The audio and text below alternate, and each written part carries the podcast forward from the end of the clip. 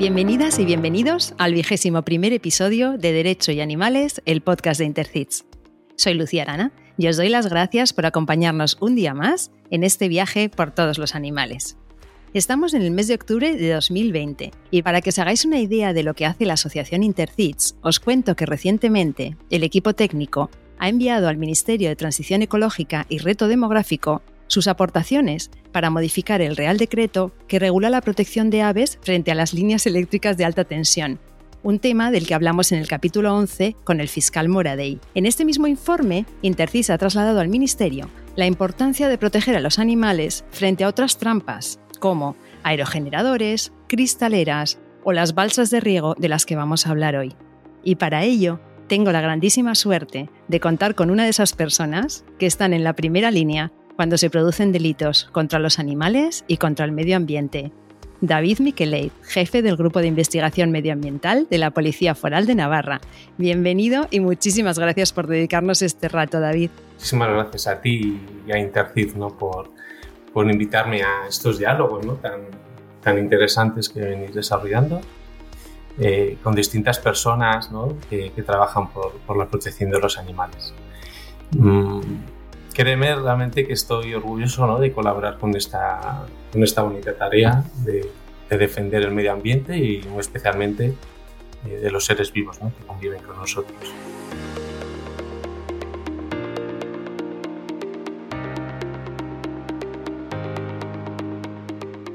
Naciste en Pamplona y pasaste tu infancia y adolescencia en Figarol, en Navarra. Y Figarol es lo que se llama un pueblo de colonización. Para mí ha sido un descubrimiento y luego te pediré que seas tú mismo quien nos explique qué es eso. A los 14 años te vas a vivir a una residencia de deportistas en Pamplona, en donde compaginas la competición en lanzamiento de disco con estudios de grado superior de electricidad y electrónica. Unos años más tarde ingresas en la Policía Foral de Navarra y cito textualmente, con la ilusión de poder pertenecer algún día a la Brigada de Protección Medioambiental del Cuerpo. Y después de ocupar distintos cometidos, en el 2013, finalmente entras en el Cuerpo de Investigación Medioambiental del que actualmente eres el responsable. Eres un enamorado de la naturaleza y nos has contado que tus primeros contactos con ella fueron en la laguna Dos Reinos de Figarol y actualmente presides una asociación llamada precisamente Amigos Laguna Dos Reinos y también te voy a preguntar sobre vuestras actividades porque también me ha encantado lo que me has contado cuando preparábamos el programa. Entonces, pero antes de eso, quiero hacerte la primera pregunta obligada de, de este año y que es cómo has vivido la pandemia y cómo estás llevando esta nueva normalidad. Pues mira, pues hasta ahora muy bien, pero muy bien porque, bueno, nosotros somos cinco de familia, ¿no? Eh, mi compañera y yo y tenemos tres hijas. Y la verdad que hasta ahora no habíamos tenido ningún problema. El confinamiento fue allá por primavera, ¿no? Fue, bueno, fue duro, pero se llevó bien. Eh, tanto mi compañera como yo, pues tenemos trabajos esenciales y, y pudimos un poco escaparnos, ¿no? De este, de ese encierro o sea que fueron mis hijas realmente las que lo sufrieron, pero bueno, lo llevaron bastante bien, ¿no? Pero hoy a la mañana casualmente nos han llamado del instituto que una amiga de, de clase de Irati, que es la segunda, la mediana, que tiene 12 años, pues bueno, pues ha dado positivo y entonces eh, Irati pertenece a su círculo de amistades y, y, ahora la tenemos confinada a partir de el, hoy en mediodía.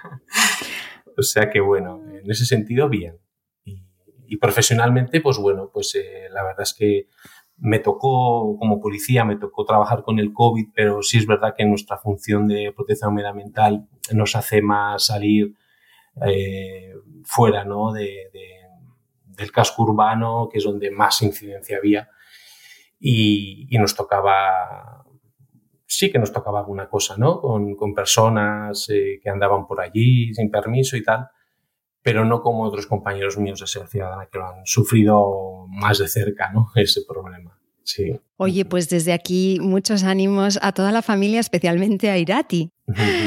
eh, hemos contado que en la bio que vienes del mundo del deporte y que realizaste estudios de electrónica. Entonces, lo que me gustaría es que nos cuentes con tus propias palabras cómo llegas a, a ser policía. Como has dicho en la bio, ser policía parte sobre todo de, de un objetivo largo, ¿no? Porque yo ingreso en la policía en el 99 y, como has comentado, hasta el 2013 yo no entro a la, Brigada de Protección Medioambiental, ¿no? en, concreto en el, en, el, grupo de investigación medioambiental.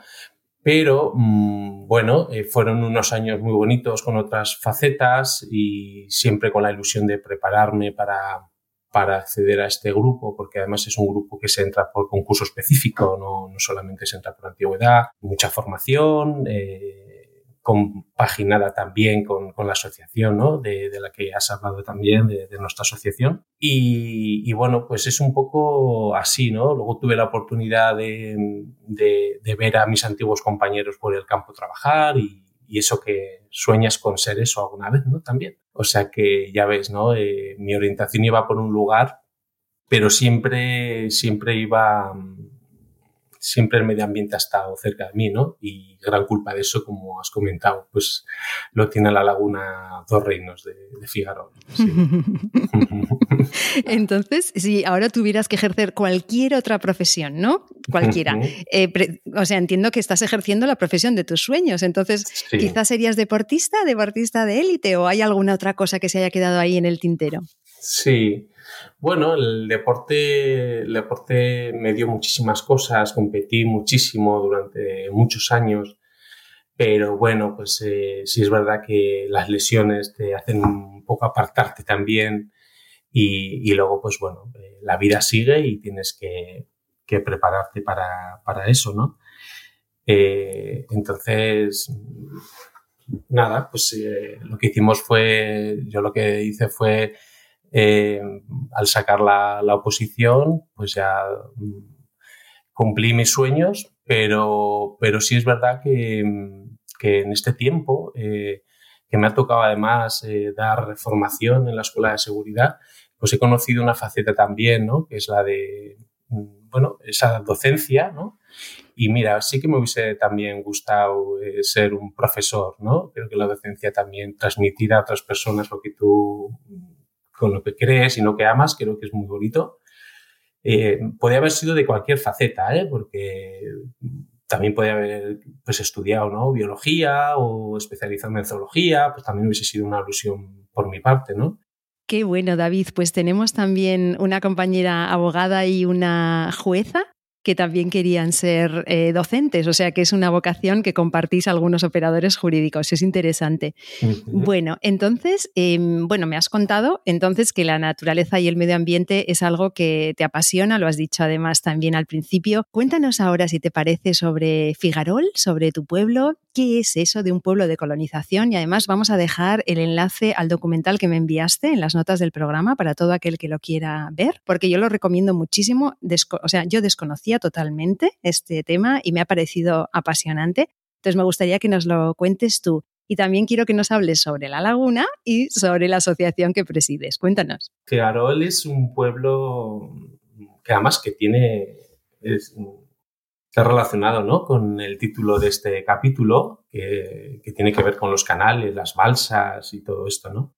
¿Por qué? Pues porque Figarol, como otros 364 pueblos de este país, pues se crearon en torno, eh, bueno, un proyecto de la, de la República eh, que lo que pretendía era que trabajadores que no tenían su tierra y que eran jornaleros para, para otras personas que pudiesen tener la opción de trabajar para sí mismos, de crear su, una familia y, en definitiva, pues vivir para, para ellos, ¿no?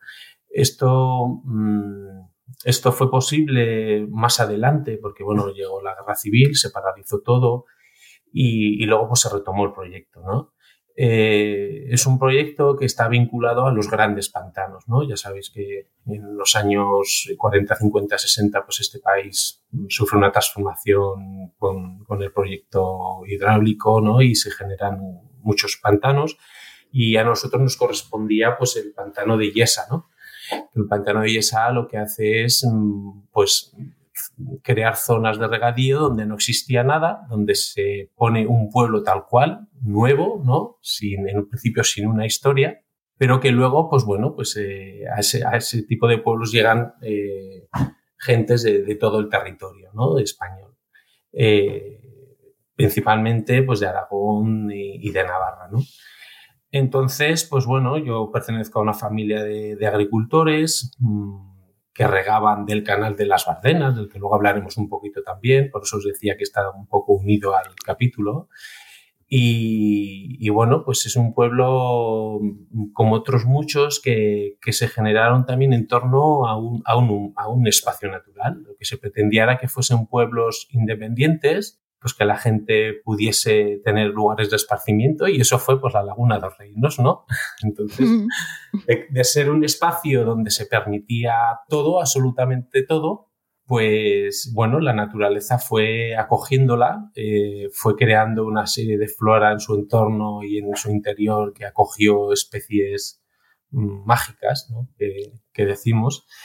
Y, bueno, pues eh, va pasando el tiempo y ya enlazo un poco ya con la asociación, ¿no? Eh, ¿Cómo surge la asociación? Pues precisamente en el 50 aniversario de, de Figarol, en el año 2012, porque el pueblo se creó en el año 62, pues eh, se, bueno, se hizo, un, se hizo un fin de semana de fiesta y, bueno, pues vi que en el programa no aparecía nada de la laguna, ¿no? Y entonces, pues bueno, propuse al ayuntamiento, ¿no? Oye, ¿por qué no podemos hacer algo con la laguna? Si siempre ha estado allí, siempre nos ha dado muchas alegrías y, y hemos ido ahí las familias, ¿no? Y, bueno, pues eh, dijeron que sí, que les parecía muy bien y bueno, preparamos un programa. Eh, eh, contactamos con la concejala medio ambiente de Carcastillo, porque Figarol, claro, no lo he comentado, es un concejo del ayuntamiento de Carcastillo. ¿eh? Normalmente los pueblos de colonización están aparejados a una entidad eh, superior, ¿no? Pues en este caso al ayuntamiento de Carcastillo. Y bueno, surgió la idea de hacer una asociación, mm, no solamente para este 50 aniversario, sino para, bueno, pues dar a conocer a la gente de nuestros pueblos, pues, eh, qué era eso, ¿no? ¿Qué, ¿Qué se había convertido este espacio? ¿Qué valor tenía? ¿Qué podíamos mm, hacer para que la gente se sintiese eh, custodia, ¿no? De, de, de ese territorio, ¿no? Y, y, esa ha sido un poco, y esa es, bueno, y es nuestra función, ¿no? Es la educación ambiental, es el voluntariado. Eh, además, ayudamos muchísimo a, a, las, a, al gobierno de Navarra en la gestión. Eh, parece ser que nuestra voz pues la tienen en cuenta y lo cual nos hace sentirnos muy orgullosos, ¿no?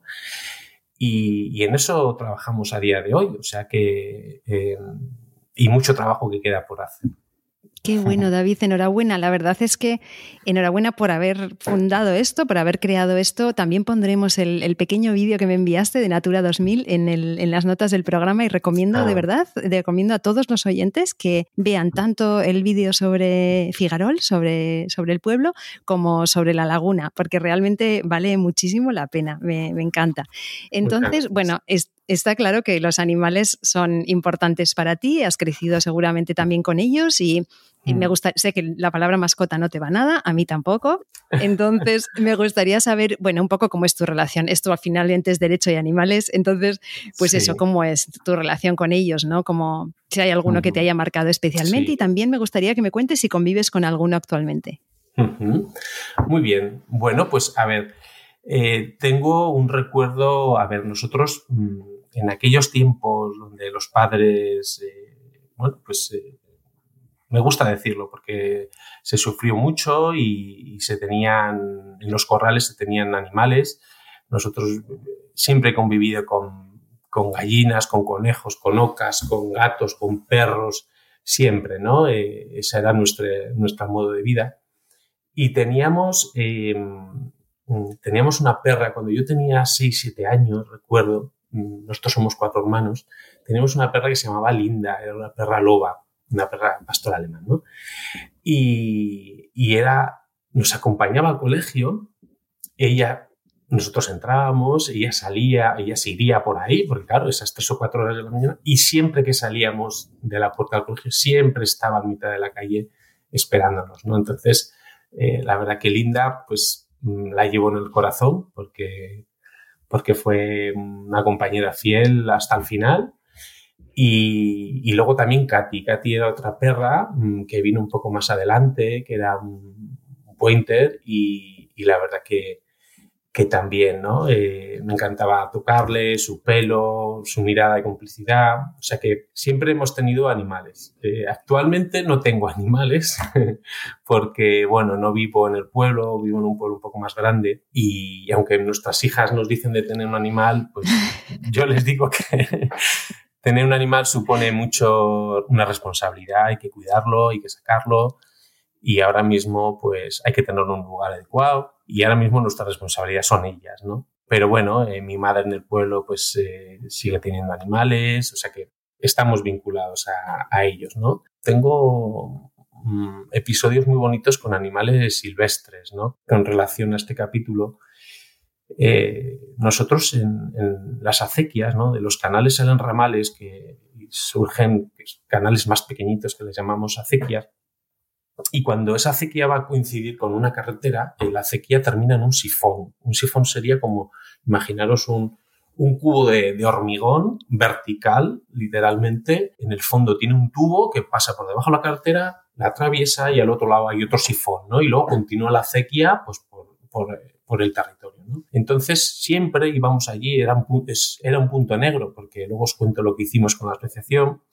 Eh, siempre encontrábamos culebras, anfibios eh, y especialmente me tocó un mochuelo, un mochuelo europeo, que lo saqué, le puse un palo, eh, se pudo subir y bueno, se subió encantado porque lo estaba pasando mal y, y le creé una, con, unas, con unos sacos de, de, papel y una hojarasca, le hice como una cueva debajo de unos pinos y mi madre en esos tiempos tenía una carnicería, ¿no? Y me daba trocitos de carne y yo iba a darle al mochuelo.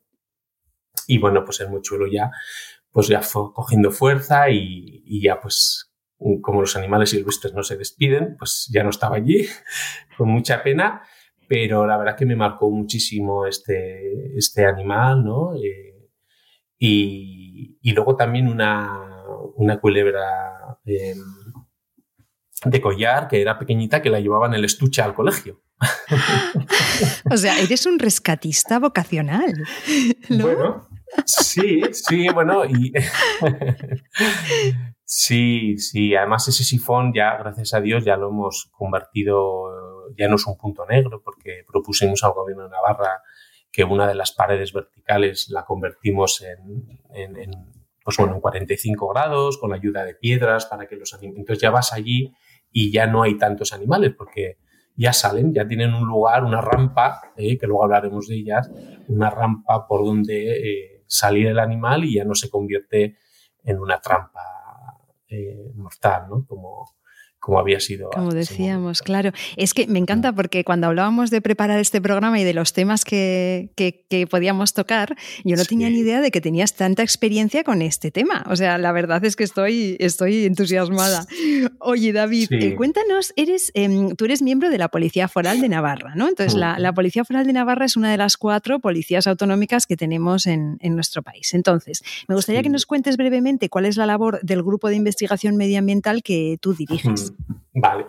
Bueno, pues a ver, la labor principal es, eh, nosotros dentro de nuestro cuerpo, es la de la Policía Judicial Específica, o Medioambiental. Eh, somos los encargados de que cuando entra una denuncia o, de oficio conocemos un, ilícito medioambiental eh, del, ámbito del derecho penal, pues somos quien, de alguna manera, instruimos los atestados, hacemos la investigación y luego, bueno, también nos toca mm, hacer la parte de policía científica en el sentido de que normalmente en los delitos comunes nuestros compañeros de científica son los que hacen las, las IOTPs, ¿no? las inspecciones oculares técnico-policiales, y son las que levantan las muestras, eh, eh, las conservan y las trasladan a los organismos que sean necesarios. ¿no?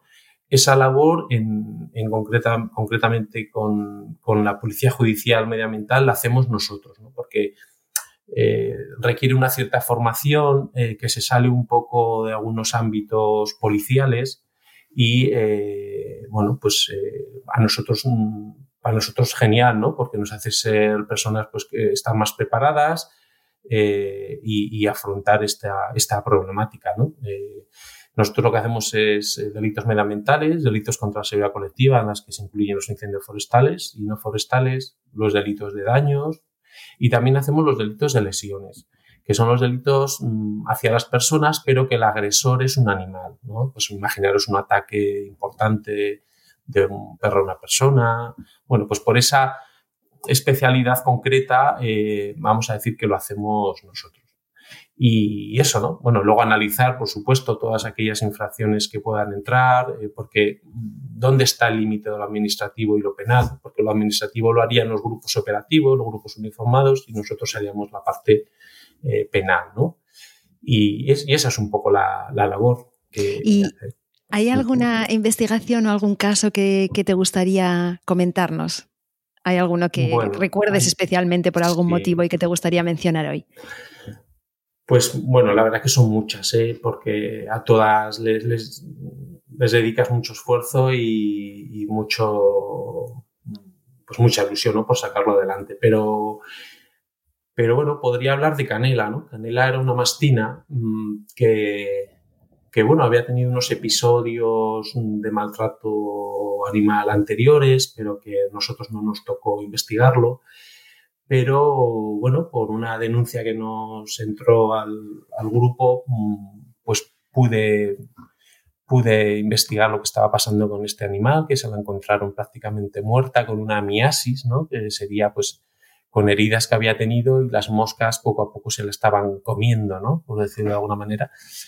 Y se consiguió recuperar al animal. Eh, una mastina muy, muy cariñosa, eh, que la verdad es que muchas veces con lo que se les hace a los animales parece mentira que luego respondan de esta forma, ¿no? Eh, ves un poco esa humanidad, ¿no? En, estos animales, en, lo que sienten, ¿no? Eh, y, el caso de Canela, pues bueno, salió bien, salió muy bien cuando se instruyó y cuando salió adelante el juicio, pues un gusto también, ¿no? A la fiscal y al juez que, lo llevó.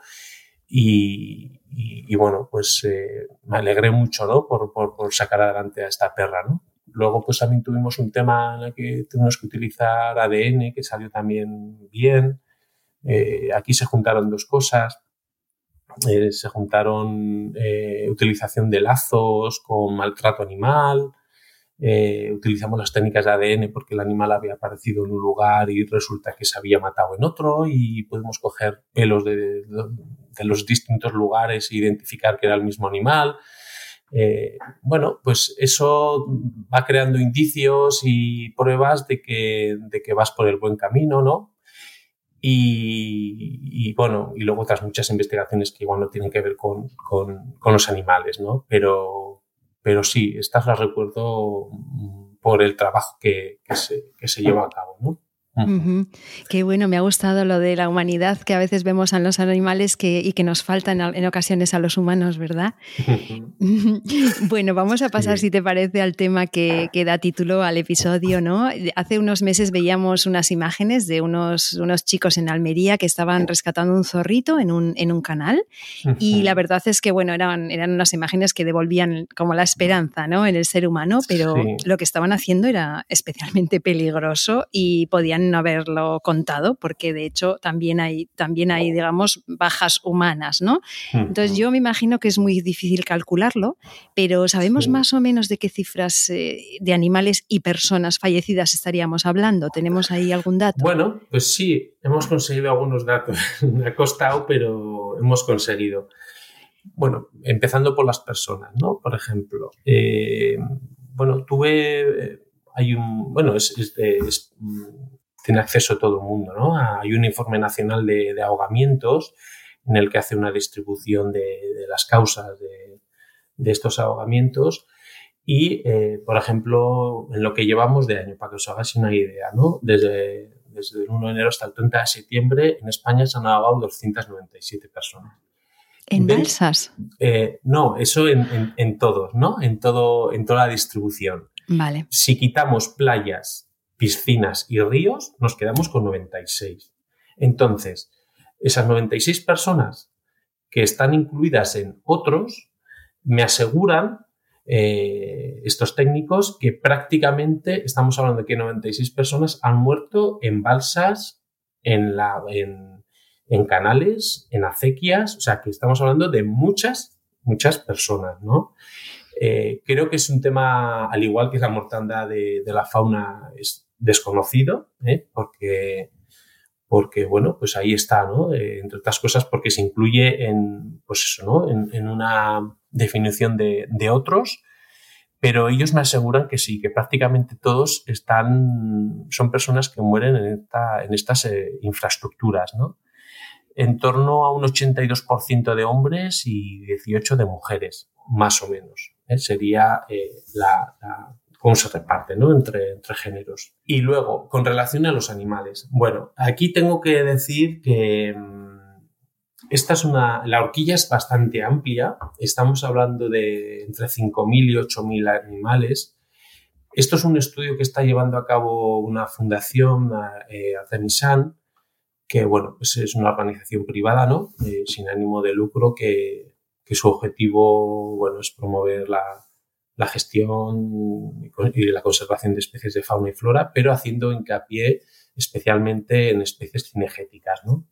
Eh, por el beneficio de, los ecosistemas energéticos y, del mundo rural.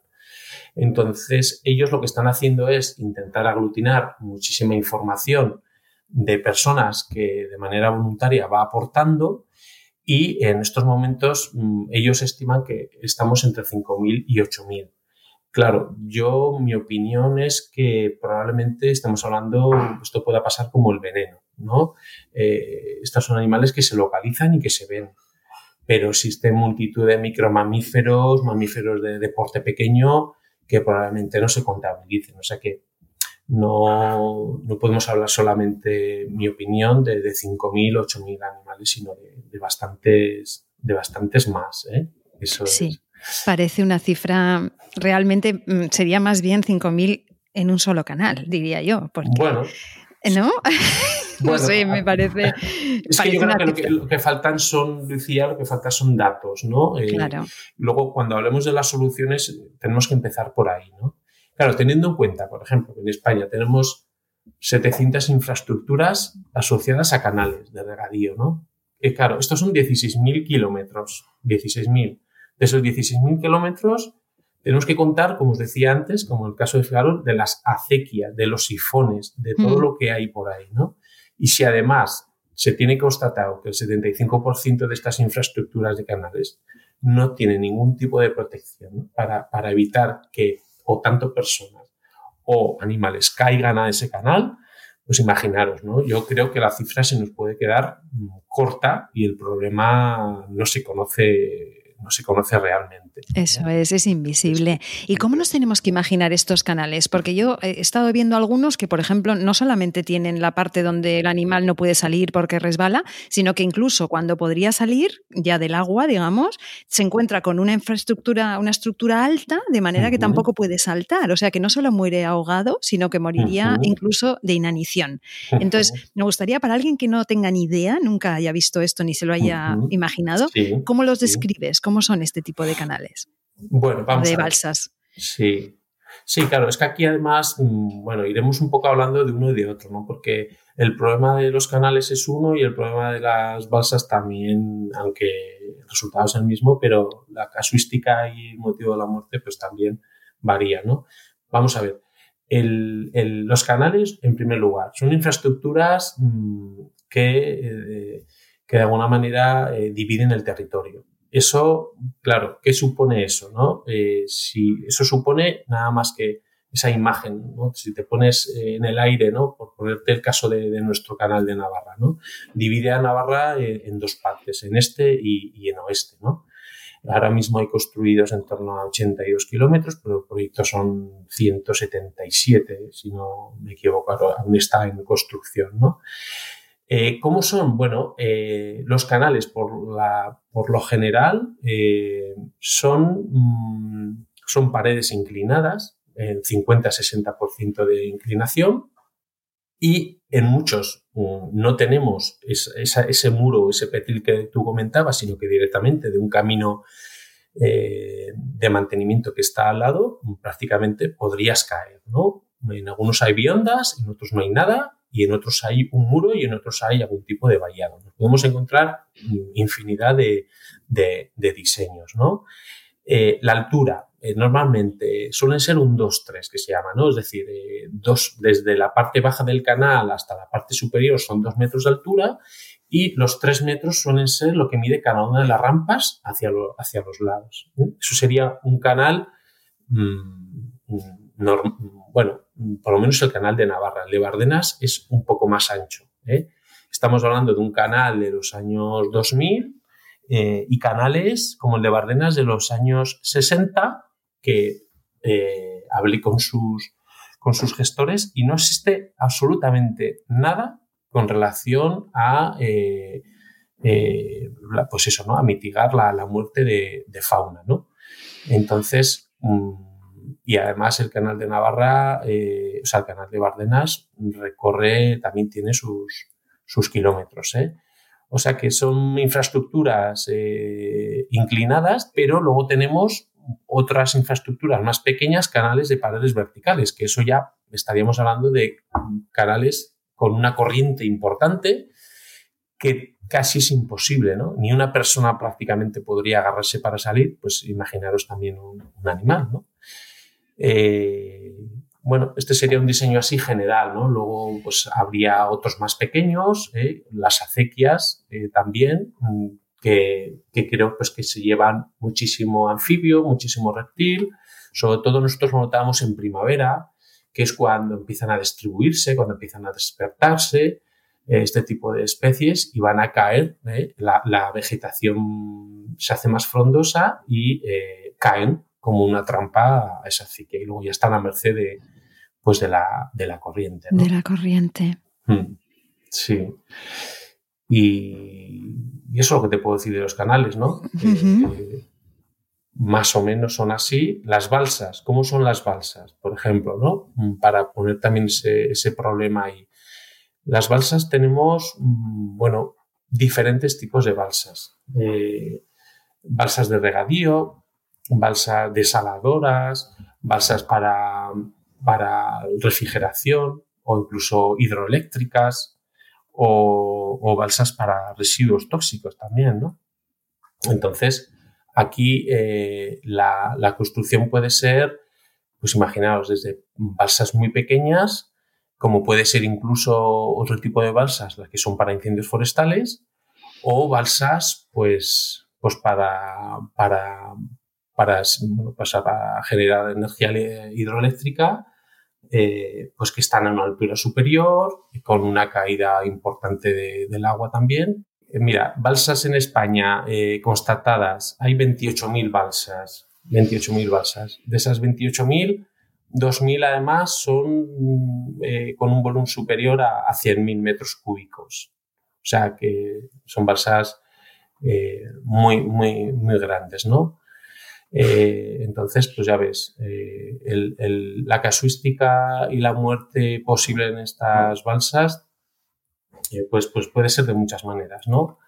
Eh, sobre todo, sobre todo por las paredes. ¿eh? Cuando cae un animal en estas balsas, si no son paredes verticales, muchas veces están recubiertas de, plástico, sobre todo para, la filtración del agua.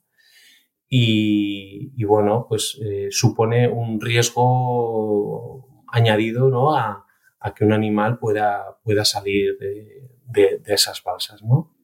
Mm. ¿Ellos entran a, beber, por ejemplo? Bueno, ahí vamos a ver. En las balsas, eh, bueno, luego ya hablaremos, ¿vale? Eh, ya hablaremos luego de cómo tienen que ser esas balsas, ¿vale? De las medidas que tienen que tener eh, o qué es lo que ahora mismo está legislado con respecto a, las balsas. Lo normal es que entren a, entren a beber agua. Lo que pasa que, claro, nos pueden entrar mamíferos y nos pueden entrar aves. Por ejemplo, en Baleares, en Comunidad Valenciana, pues han tenido problemas, por ejemplo, con el águila bonelli, ¿no? Ya se les han muerto algunas de sus, de sus individuos, ¿no? Ya sabéis que el águila bonelli está encuadrada en un proyecto LIFE, con lo que lo difícil que supone sacar adelante esta especie, ¿no? Aquí en Navarra también lo, vivimos. Y, bueno, ahí, por ejemplo, pues eh, están ideando sistemas para que esas balsas no supongan un riesgo para la especie. Y, es muy interesante ver una especie de plataformas, ¿eh? como de plataformas donde ellas se posan, donde puedan beber y eh, sobre todo porque son balsas con verticalidad, ¿eh? porque las que tienen una cierta inclinación, como en los, como en los, en los, como los canales, pues ahí tienen cierta supervivencia, ¿no? De hecho, por ejemplo, en el Calder Navarra me decían de los técnicos que, que controlan la mortandad de que las aves mm, no es una, no es una familia que, que, que, caiga en a menudo, ¿no? O sea, que caiga a menudo. Son, son sobre todo mamíferos, ¿no?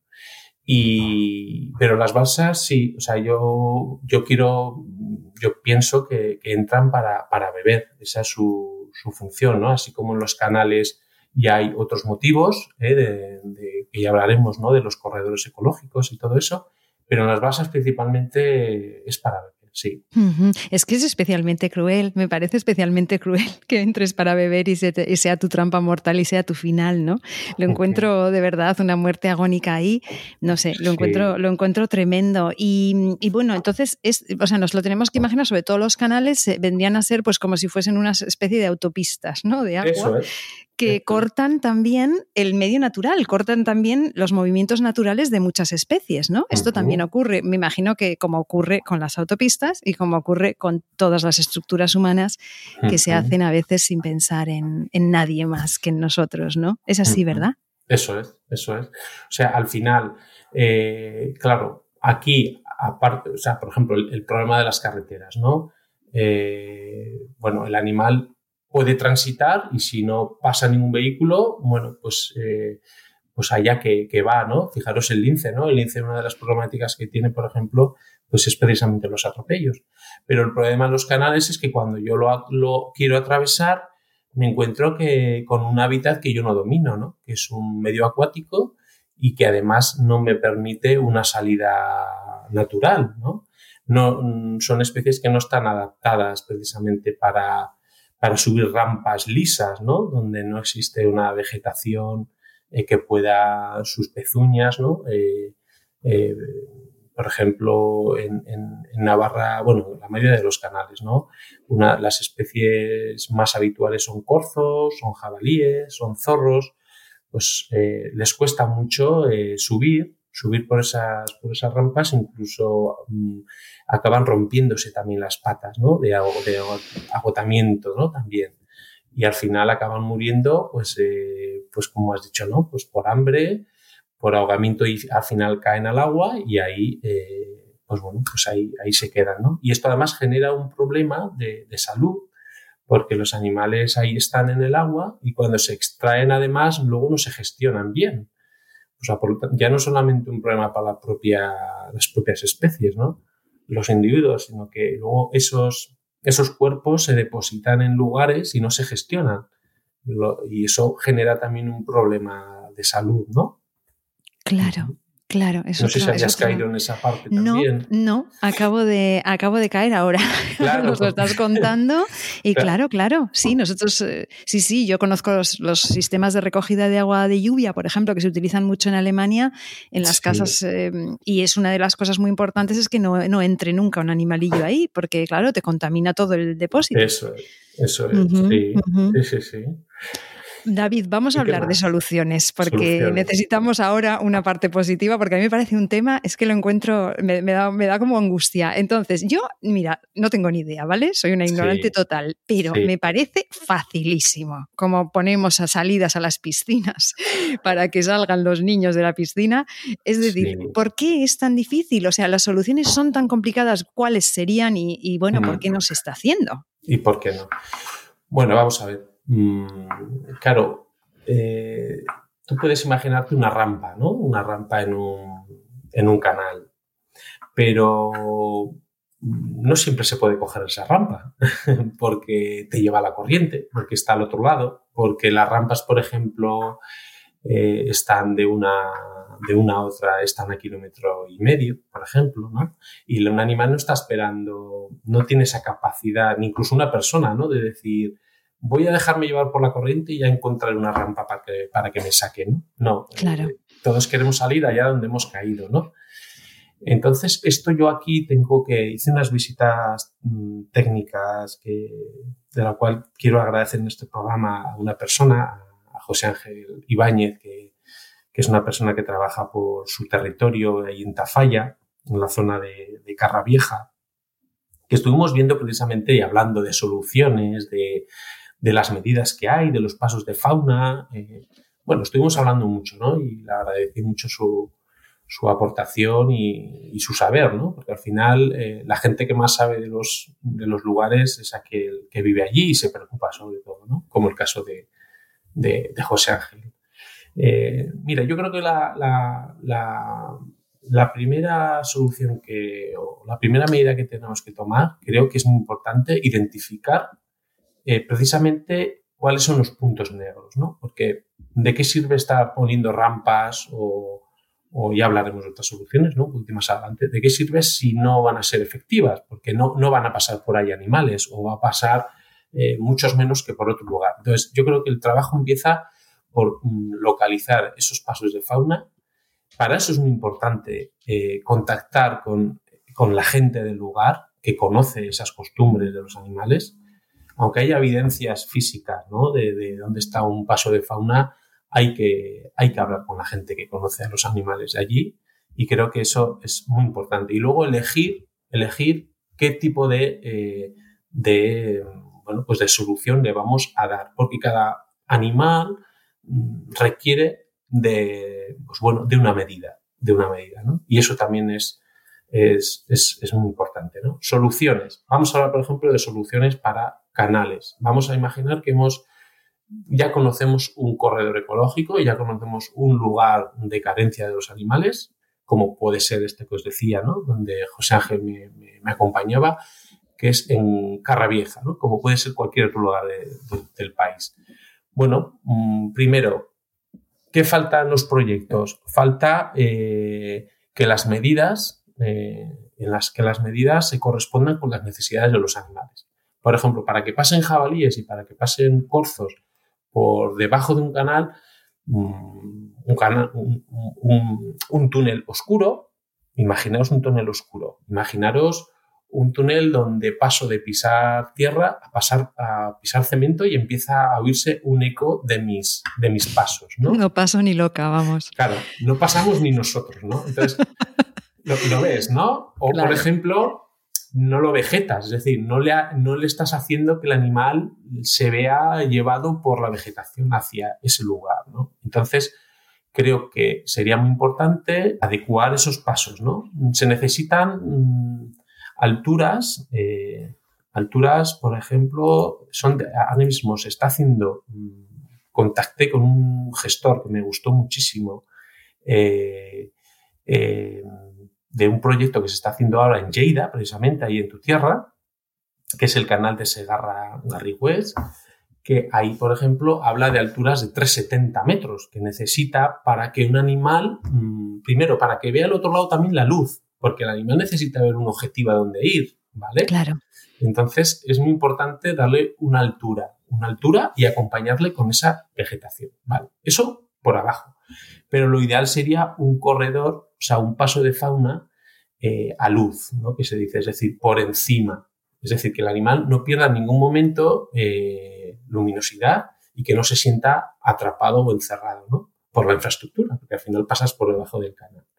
Entonces, sería interesante eh, crear pasos de fauna vegetados con tal cual, pero que sean solo para eso, porque claro, en los proyectos actuales existen muchos pasos de fauna, pero que claro, los hacen coincidir con el trasiego humano y no y eso es para los humanos, no es para los animales, ¿no? Que luego los puedan utilizar, pero mm, ese paso probablemente no esté en un paso de fauna, ¿no? Entonces ya estamos incumpliendo esa primera parte, ¿vale? De, no buscar el lugar adecuado para colocar un paso de fauna, ¿no? Esto dentro de la prevención, para que el animal, el animal no caiga. Si el animal entra para beber, Lucía, pues vamos a poner unos bebederos, por ejemplo, ¿no? En el exterior para que donde sepamos que van a beber, pues no vamos a permitir que entren, pues vamos a poner unos bebederos que los podamos gestionar con la sociedad de, bueno, con naturalistas, con cazadores, con asociaciones del territorio, lo que sea, ¿no? Eso sería soluciones mm, preventivas. Soluciones cuando ya caen los animales, ¿qué podemos hacer? Bueno, pues por ejemplo en este tramo que os decía de Carravieja, pues en las rampas, cuando el animal llega a esas rampas, se están poniendo una especie de boyas, de tal manera que el animal ya no pasa de largo, ¿no? Sino que las boyas le van llevando a esa rampa, de tal manera que el animal se encuentra de frente con la rampa y ahí ya sale al exterior, ¿no? O, por ejemplo, pues poner mallas, eh, pequeñas mallas sintéticas también para micromamíferos. Pues esto sería en lo que sería la inclinación del canal, poner ese tipo de, materiales que los animales puedan, ¿no? Puedan agarrarse, tengan donde, donde traccionar y, escapar de, la trampa, ¿no?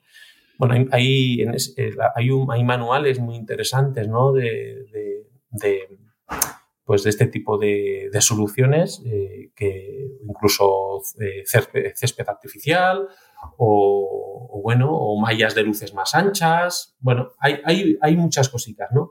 ¿Qué pasa con todo esto? Que la solución yo creo que pasa también por una por un impulso, un impulso normativo. Ahora mismo no existe nada para decir, pues eh, tenemos que poner esto, ¿no? Y creo que allí es, eh, es muy importante que la administración mm, coja el toro por los cuernos y se vea, bueno, pues mm, se vea, pues eso, ¿no? Con la necesidad de tener que legislar en esta materia y, intentar reducir la muerte de, de tantos animales. Qué bueno, o sea que, mira, me has dado esperanza, me gusta mucho que me den esperanza en este programa. Entonces, claro, o sea, sería un poco, al crear las infraestructuras, hacerlo desde una perspectiva animal, desde el punto de vista del animal, que es algo que nos falta muchísimo en todo lo que hacemos. Yo creo, yo creo que hay que hacerlo todo desde una perspectiva animal también, ¿no? También. Eh, pero, los, pero existen, o sea, existen pasos de fauna, existen los bebederos, existen las boyas, existen las mallas, la gente que, que está trabajando en esto bueno, gracias también de mi parte a José Ángel. La gente que está trabajando en esto las conoce, ¿no? Lo que pasa que, bueno, necesitamos tener esta voluntad política y como decíamos al principio, pues eso, ¿no? También desde Intercits estamos ahí dando caña para que, bueno, pues el legislador se meta eh, en, este, en este asunto, ¿no? Que realmente, mm. bueno, eh, estamos aquí visualizando porque eh, realmente, o visibilizando, mejor dicho, porque realmente es cierto que hay muchas personas preocupadas con, con este tema, ¿no? A mí me ha llamado mucho la atención, David, al preparar el episodio, te lo comenté, que es uno de los casos en los que estamos de acuerdo animalistas, ecologistas y cazadores, que parece mentira, pero estamos de acuerdo. Y por motivos muy diferentes, también los cazadores, la Sociedad de Cazadores de Tafalla, por ejemplo, tú me pasabas un, artículo, recuerdo, que, pedía soluciones para esta situación, ¿no? O sea que por, un, por una cosa o por otra hay que poner soluciones y, bueno, esperemos que, bueno, no sé si es una cuestión de dejadez, es una cuestión de, progreso, que finalmente pues todo llegará, ¿no? Y, y vamos, y vamos progresando, no sé, no sé cómo lo ves tú. ¿Tú eres optimista? Sí, bueno, vamos, eh, a ver, mm, aquí que todos estamos juntos está muy bien, sobre todo porque eso viene a, eh, viene a demostrar que hay un rechazo, un mayor rechazo social, ¿no? Y muchas veces es verdad que la administración necesita de distintos colectivos, ¿no? Para que para que, bueno, pues que inicie ese proceso ¿no? de legislativo con respecto a estas infraestructuras. Yo entiendo que es muy difícil también, ¿eh? es muy difícil, pero, pero con todas estas soluciones que hemos estado hablando, con todas estas eh, asociaciones, federaciones, fundaciones que están en torno a, a, la protección de, de, de, la fauna, ¿no? Pues se puede se puede, bueno, luego habrá procesos participativos, ¿no? En el que todo el mundo aportará su saber, su sabiduría y su, y su conocimiento, ¿no? Entonces, creo que eso es muy importante, eh, que aquí vamos de la mano, bueno, pues oye, hay que alegrarse, ¿no? Eh, si es verdad que sí, hay que alegrarse porque... Es lo único. no, porque... yo, por lo menos es lo único en lo que voy de la mano con los cazadores, David. Ya, bueno. Bueno, también tienen sus. También hay cosas muy buenas, ¿no? Por tienen sus corazon, su corazoncito. El, tema de, por ejemplo, José Ángel, ¿no? José Ángel es un, es un cazador, ¿no? Pero, pero, pero ve que hay un problema, ¿no? Para la, para la fauna. Y no precisamente el caza, ¿no? Lo que pueda caer ahí. Porque yo creo que también una de las cosas que pasa aquí Eh, que bueno, así como hemos hablado de Artemisan, también está la, Asociación del Corzo de España, ¿no? Eh, porque el corzo es, se puede decir que, es el animal por cantidad y por visibilidad y por esa debilidad, ¿no? Que, él, que él pues muestra, ¿no? Pues son, son, son especies cinegéticas que lógicamente pues, forman parte también de la, de la, fauna silvestre, porque a ver, son especies cinegéticas cuando se cazan. Cuando no se cazan no son, no son especies cinegéticas, es decir, las especies están protegidas todas, ¿no? las cinegéticas y las que no. Y, las cinegéticas se pueden cazar cuando se pueden cazar. Mientras tanto, forman parte también de ese medio natural, de ese equilibrio. Y, y, bueno, pues hay una preocupación, ¿no? Por parte de, de, de este, de, este, de estos colectivos también, ¿no? Pero yo creo que eso, ¿no? Eh, este problema tan grande en el cual, cuando hablamos de bebederos, cuando hablamos de localizar pasos de fauna, cuando hablamos, mmm, pues sí, dices el guarderío de medio ambiente de la zona ya, pero necesitas de más saber. Es que estamos hablando de muchos puntos negros, ¿no? Estamos hablando de muchas distancias, estamos hablando de, mucho territorio que hay que, que, hay que conocer, ¿no? Entonces, mmm, bueno, mmm, vamos a alegrarnos por eso y, vamos, y, vamos a hacer que la administración pues, eh, pueda, pueda trabajar en esto. Hombre, si cayesen, por ejemplo, cuando os he comentado antes, el tema de, águilas monelis, águilas en de extinción, eh, eh, águilas reales como caen o águilas imperiales también, si fuese más común la muerte de especies protegidas, pues igual, bueno, pues igual se despertaría, ¿no? Esa, pues esa, esas ganas ¿no? de actuar sobre, sobre el problema, ¿no? Pero sí es verdad que la mayoría de los animales que caen, pues estamos hablando además de animales que por falta de superdepredadores también existen una gran cantidad. Es como si pareciese que, la administración no le preocupase demasiado, ¿no? Esta, esta mortandad, porque lo que mueren no es precisamente especies en las que se invierta mucho dinero, ¿no? es al revés, generan daños y encima pues parece que el canal hace una función incluso reguladora, ¿no? Y es triste, ¿no? Tener que hablar así, ¿no? O, de esto, ¿no? Porque no solamente mueren esos animales, sino que están muriendo otros muchos que no, no se conocen y que, y que merecen pues vivir como los demás desde luego. Bueno, David, vamos a ir cerrando. Te voy a hacer la última pregunta con la que suelo siempre despedir a todas las, las personas invitadas. Es por qué, según el agente David Miquelez, debemos proteger a los animales. Bueno, a ver, joder. Vamos a ver. Bueno, pues te voy a responder como agente primero, ¿vale? bueno, pues a ver, ¿por qué? Pues porque eh, eh, porque es un bien jurídico, ¿no? Desde el punto de legal es un bien jurídico. Ya por eso hay que protegerlos, ¿no? Hay que, hay que defenderlos, tanto en el derecho administrativo como en el penal. Pero, pero bueno, si ya hablamos en términos de, de diversidad o, biodiversidad, pues bueno, forma, cada uno de, de, nuestros animales mmm, forman parte, tienen su cometido en, en, en el equilibrio de, de, nuestros ecosistemas, ¿no? Por lo tanto, eso ya eh, por eso son un bien jurídico, precisamente, ¿no? Porque forman, eh, son parte de, de, todo lo que nos rodea. ¿Qué haríamos con un mundo sin animales? ¿Eh? Eh, el otro día, por ejemplo, estaba viendo una película de, del tigre de Tasmania y salían unas imágenes, el último tigre que estaba en, ahí en Alemania, en un zoo de Alemania, y, y, la verdad que me daba mucha pena, ¿no? Porque era el último, ¿no? Es como que parece que que no podemos permitirnos perder más biodiversidad, ¿no? Eh, eh, constatado está, ¿no? En estos tiempos de pandemia que donde más biodiversidad hay, menos enfermedades también existen, ¿no? Y, y creo que, que, un bosque sin pájaros, una laguna sin acuáticas, pues no, no tiene sentido, ¿no? Por todo eso creo que tienen que estar entre nosotros. Desde luego, un bosque sin pájaros no tiene sentido. Me gusta esa frase, David. Bueno, David, por mi parte, muchas gracias por este episodio tan interesante. Yo no sé si tú quieres añadir alguna cosa más. Mm, bueno, pues, eh, pues animar, ¿no? Animar a las administraciones a, creo que hay que también hacer un alegato, ¿no? A, que, a que este problema se aborde, mm, se estudie y se le pueda dar eh, alguna solución, ¿no? Porque no, no puede ser, ¿no? Que, que se vean noticias de personas que salvan animales, que eso está muy bien, pero que además nos estamos poniendo en riesgo en estas situaciones y que, y que los animales pues eh, merecen su, su, protección, su respeto y, y eso, ¿no? Animar a, a, las administraciones a que, a que mm, inicien ese, ese impulso que luego todos eh, iremos, iremos detrás apoyando. Ahí queda esa petición a la que, a la que me sumo desde luego y también desde, desde Intercits. Muchísimas gracias David, un abrazo muy fuerte y, y mucha suerte, suerte a Irati, vale, ánimo y hasta pronto. Vale, muchas gracias, ¿verdad? Adiós.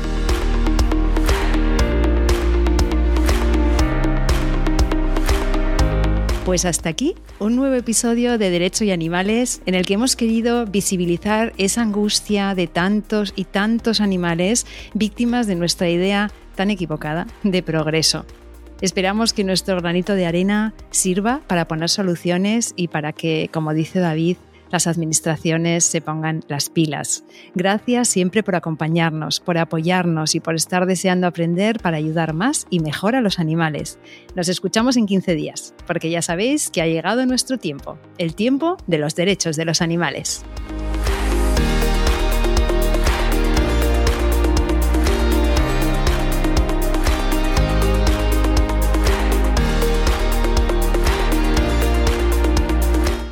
Nación Podcast te agradece haber elegido este podcast.